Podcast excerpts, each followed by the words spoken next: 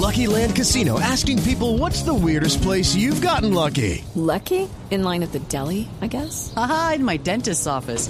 More than once, actually. Do I have to say? Yes, you do. In the car before my kids' PTA meeting. Really? Yes. Excuse me, what's the weirdest place you've gotten lucky? I never win and tell. Well, there you have it. You can get lucky anywhere playing at LuckyLandSlots.com. Play for free right now. Are you feeling lucky? No purchase necessary. Void where prohibited by law. 18 plus. Terms and conditions apply. See website for details. Bueno, David Laverde, no es usted Juan David, es David Laverde. Mi homónimo. Es mixólogo y bartender. Llegó a los bares hace ocho años y se ha ganado una cantidad de premios. El más reciente es el del premio del bartender más imaginativo. Acaba de representar a Colombia más en un concurso internacional. ¿Cuál es la diferencia, por ejemplo, entre una caipiriña y un mojito? ¿Cómo hace uno para que le quede más rica la una que la otra? Ambas deliciosas, en todo caso. ¿El Cuba Libre lleva angostura o lleva limón o qué lleva? Bueno, de todo eso vamos a hablar. David, buenos días. Muy buenos días, ¿cómo estás? Bien, David, felicitaciones. Muchísimas gracias. Bueno, ¿y usted por qué se ganó ese premio de el bartender más imaginativo? ¿Qué es lo que hace de creativo que otros no hagan? No, pues es la entrega que tienes cada día a la profesión y la investigación y las formas diferentes en que puedes impresionar a un cliente. ¿Cuál es su trago preferido? La caipiriña. Sí, mío también. Muy bien. ¿Y cómo la prepara? Bueno, básicamente... Espera, yo le digo la pues, mía y usted me dice si está bien o mal. Ok, perfecto. Sí, para ver si estamos equivocados, porque en esta mesa nos gusta la capiriña. Nos fascina la caipiriña. Se le pone cachaza, mucha azúcar, mucho limón, eh, limón macerado y una hierba que no me acuerdo si es hierbabuena, tal ¿Menta? vez. O menta, no, hierbabuena macerada. Y ya, ¿no? O un poquito de soda. No, vamos a... ¿A mejorarla? Todo a mejorarla. Empecemos, un empecemos poco, desde el principio. Bueno, anotando. Todo diplomático, Aquí vamos. David. Sí, pero respiró profundo. Cuando dijo mucha azúcar, ella dijo mucha azúcar y aquí se le sintió a él. Ay, inhaló. Bueno, está bien. Tranquilo. om. No, lo primero que tienes que hacer es equilibrar dulces y ácidos para que el cóctel tenga un balance. Entonces vamos a poner una cucharada de azúcar primero, después medio limón en cubitos. Ahí, ahí sí vamos a macerar para que la mezcla se mezcle mejor, se homogenice. Vamos a agregar el hielo y después la cachaza. No vamos a agregar ningún tipo de hierba, nada, ni, ni soda. Así Ah. realmente en directo. No tiene ninguna... ¿Y entonces de dónde nos inventamos lo de la hierba? Eso es un teléfono roto que ha pasado de gusto en gusto y entonces casi siempre vamos cambiando un poco las recetas en el camino. Se ha inventado, bueno, evidentemente sí, porque se ganó el premio por inventar. ¿Cuál se inventó? ¿Qué cóctel se inventó? Eh, me inventé un cóctel que se llama Drop and Drop, eh, gota y gota, el cual se va transformando según como lo vayas eh, tomando.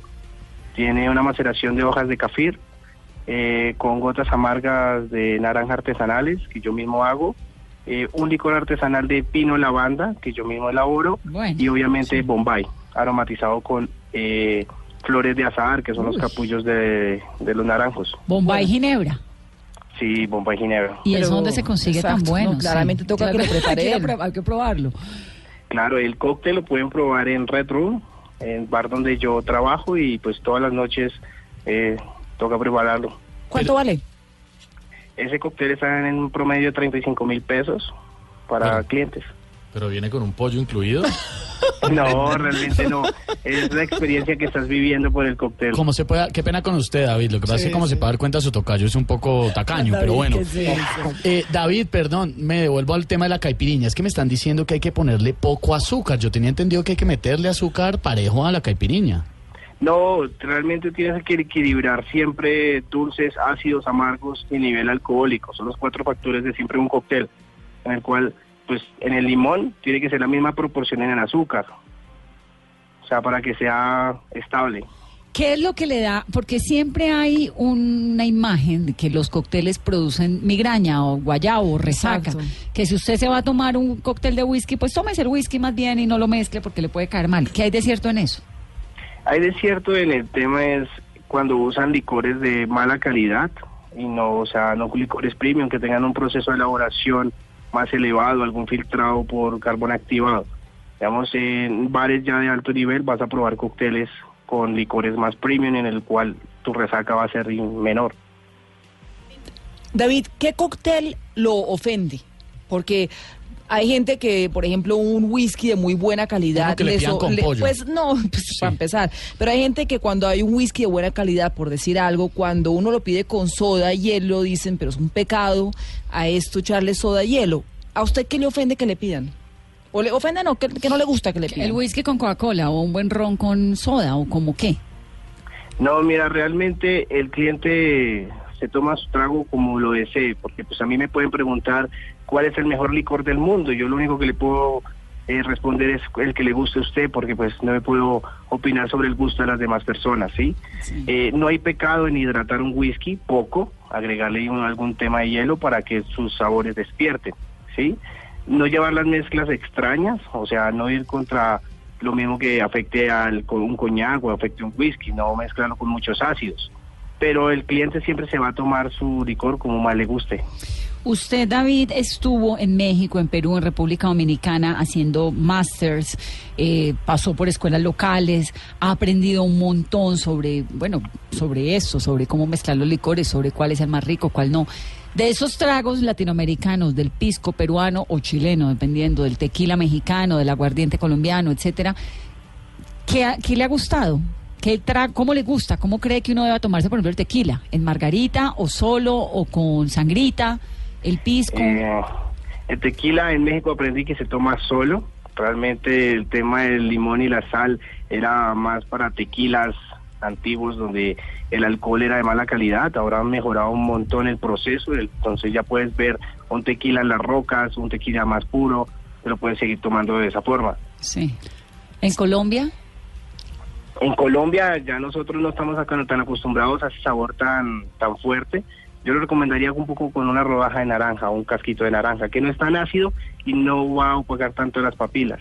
¿Ese es para qué? ¿Para el aguardiente? Para no, para el tequila, para el aguardiente yo daría otros tipos de aguardiente, elevaría mejor el servicio de aguardiente en coctelería. ¿Qué le, bien qué le puede echar? ¿Qué, ¿Con qué mezcla aguardiente uno? Con Podría cerveza. hacer el mío, no, con cerveza no. Por, ay, mira, qué pena, en serio. Con, con chicharrón y chorizo. Co- cóctel de tienda, tocayo, ¿no? Con, chi- con chicharrón y No, chorizo. muy mal. Nos No, va a tirar el teléfono. No, no, pero no hay todo el tiempo, sino que uno David, se toma usted una quédese en el cartel de la toga que yo creo que eso no Una pena, ¿no? Sí. A ver, A ver, Eh, no, no es recomendable mezclar eh, fermentados con destilados porque pues eh, el- el- la resaca va a ser mucho mayor. Poquito. Yo diría eh, equilibrar y mezclar el aguardiente con algunos jugos naturales para así que los alcoholes no nos vayan a dar una resaca mayor. Podríamos mezclarlo con un macerado uchú, haciéndolo más de la tierra, o un jugo de maracuyá. Nos da una mezcla muy, muy, muy, muy rica. Pero mezcladito, es decir, No. aguardiente con el jugo mezcladito. no digo primero uno y jugo, luego el digo, otro. digo macerado de ochuas, o sea, es Sí, pichadito la como, ochuva. ah, bueno, como la lulada, por ejemplo. Qué delicia. Una lulada, Exactamente. Una lulada con, con, aguardiente, con aguardiente. qué ¿El mezcal qué? Me están eh, preguntando muchos oyentes por el mezcal. El mezcal es un licor, pues, antiguo como el tequila, pero ha cogido un auge eh, a nivel Colombia bastante amplio. Es un producto bastante artesanal, diferente, sabores ahumados, eh, de diferente procedencia del tequila. Es una, un agave totalmente diferente, es un agave espadín, algo mucho más pequeño. Eh, el proceso de elaboración es más artesanal, lo hacen en un horno bajo tierra, lo que le va a dar un aroma más ahumado. Es un muy buen licor y pues ahorita está en auge. En au- hay uno que se llama Alipuz, que está bueno. Alipuz, El sí, hay muchas marcas. Sabrosísimo. El vinito sí lo de siempre, ¿no? Sí. ¿O qué? El Ah, ¿lo ¿O vinito, vino con pues, gaseosa? Uy, no. No, Ni mucho menos el canelazo Tinto- que usted le tinto estaba verano, ofreciendo ¿no? ayer a Ah, bueno, pero eso eso- perdón, en España sí. se toma mucho. El tinto de verano. O sangría. Pero, pero bien es frío. Eso es vino. No, es ahora vino. todos somos ¿Qué expertos, opina, David? pues. pues el vino de verano siempre se ha, habido más, más- ha visto más en restaurantes italianos, más en restaurantes, más para acompañar una buena comida, una buena cena, una buena compañía, más para tardear, no es para mm, tanto la noche, con estas noches tan frías. Sí, como un par de tragos y chao. Ahora, ¿qué. David, usted con su experiencia como bartender, pues todo esto suena muy maravilloso, pero no falta el que se pasa de tragos en la barra donde usted trabaja. ¿Qué consejo le da a uno cuando se quiere tomar unos tragos Una para no, para no pasarse? O sea, obviamente la clásica que es el agua y tal, pero para que no se le vaya la mano y pueda disfrutar hasta el final de la noche y caminar recto. Yo digo que pues siempre tener autocontrol, acompañar el cada trago con un vaso de agua, eh, comer bien, tener una buena alimentación. Pues si no estamos bien alimentados no nos vamos, no vamos a soportar una, una noche de, de, de- de- de tomadera. Entonces siempre estar hidratados, eh, hacerse amigo del bartender y pues poder tener una No, buena esa noche. parte no, estoy de acuerdo con usted. Esa parte puede ser compleja. No, ¿sabe por qué? No se Porque va uno de ahí. no, no, es que uno se hace amigo del bartender y sale mal. Claro. No, mira No, que el bartender el amigo bartender- es, mejor dicho, sale uno. No, me ha pasado y evito esa relación. Uno puede salir de ahí Por muy experiencia confundido. propia, Muy confundido. Uno puede salir mal de ahí. No, David, porque es que usted los bartenders entonces le dan a uno un shotcito de no hay qué, otra cosita por acá. Venga, pruebe esto nuevo que Venga, me llegó. pruebes este licorcito. Eso sí, Red Room, que es el, eh, el sitio donde trabaja David, es buenísimo. El de 70 con 11 acá en Bogotá, muy recomendado. Y yo creo que el hombre sí lo cuida a uno y lo está hidratando y toda la cosa. ¿Le coquetean mucho a los bartenders? Eh, claro que sí, o sea, no, no me puedo decir aquí confesar todo, pero sí es una buena profesión para, para tener buenas relaciones. Y al otro día eh, se levanta uno y qué, digamos, ¿son amores efímeros o hay algún tipo de romance que puede prosperar con un bas- bartender? Porque también tengo experiencia en ese, en ese departamento. un par de amigas que me han contado y eso como que no. Al otro día, mm, mm, Sí, una prima. no me acuerdan, sí, unas primas. Pues yo digo que no te puedes enamorar de un bartender porque el bartender está más enamorado de su trabajo. Bueno, claro, Bueno, sí. Vanessa, me están diciendo ahora que usted hablaba de la preparación de sus caipiriñas, su estilo particular, que era como una mezcla entre mojito y caipiriña, que usted se inventó fue la mojitiña, que, es lo- que es lo que usted parece que prepara. Habría que probarlo, Vanessa. Estoy muy confundida por lo de la ausencia de la hierba. ¿Dónde habré sacado eso? Pensé que... No, pues afortunadamente llamamos a David. Afortunadamente, porque si no, el desastre. David, gracias. Bueno, Muchísimas gracias a ustedes. lo de la cucharada de aceite de oliva, ¿es falso? Eh, pues uno tiene que consumir eh, comida grasa, pues para que las paredes del estómago se protejan y pues allá no hay una irritación por el alcohol, ¿sí? Pero puede ser cualquier comida, no tiene que ser el aceite de oliva en sí. Pero Una no, panada. pero sí, sí, una Chicharrón. panada. Pero sí, no, pero sigue siendo buena idea lo de la, de la cucharada de aceite de oliva. O si- no, si quiere ¿También a una Dora. prima le funcionó? ¿Perdón? ¿A una prima suya también le funcionó? No, pues hagan el parche con la verde y después de los cócteles se van y se comen un pollo. ¿Con cuál la verde? ¿Con Juan David? Con Juan el- David, no, con el- David ni más faltaba. Nuestro bartender no, con Juan David, el David. nuestro, el, el, el judicial, el legal. Me da pena, con- me da El pena con el tocayo uno combinando ahí la cerveza con la guaro, No. nada que ver, ¿cierto? No, nada que ver, eso le quedó terrible, Juan David. David, gracias.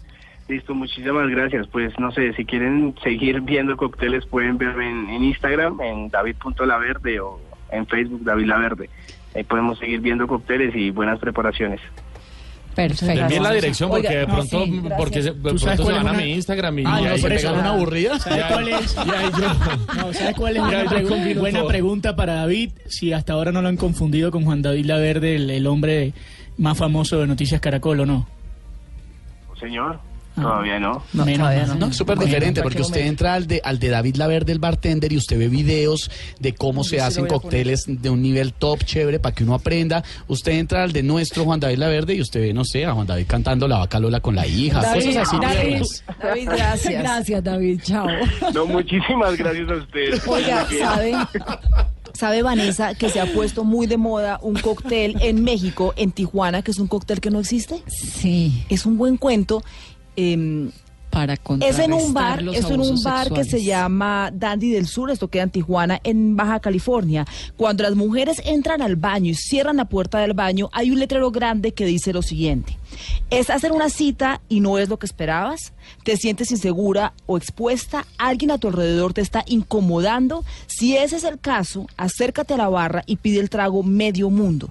Cuando la mujer se acerca a la barra y pide el trago medio mundo, entiende el bartender y asimismo todo el staff del bar que la mujer está en peligro. Sí, pero y a se partir tiraron, de ese se momento la la campaña porque salen los medios de comunicación. No, y porque ahora pueden cambiarle el nombre al trago y poner otra cosa. Pero esta misma idea la están reproduciendo en diferentes lugares del mundo a raíz de este auge, pues último auge no, pero a raíz de la conciencia que se ha desatado en torno al acoso y al abuso sexual. Entonces son códigos para que las mujeres podamos utilizar al bartender para pedir ayuda.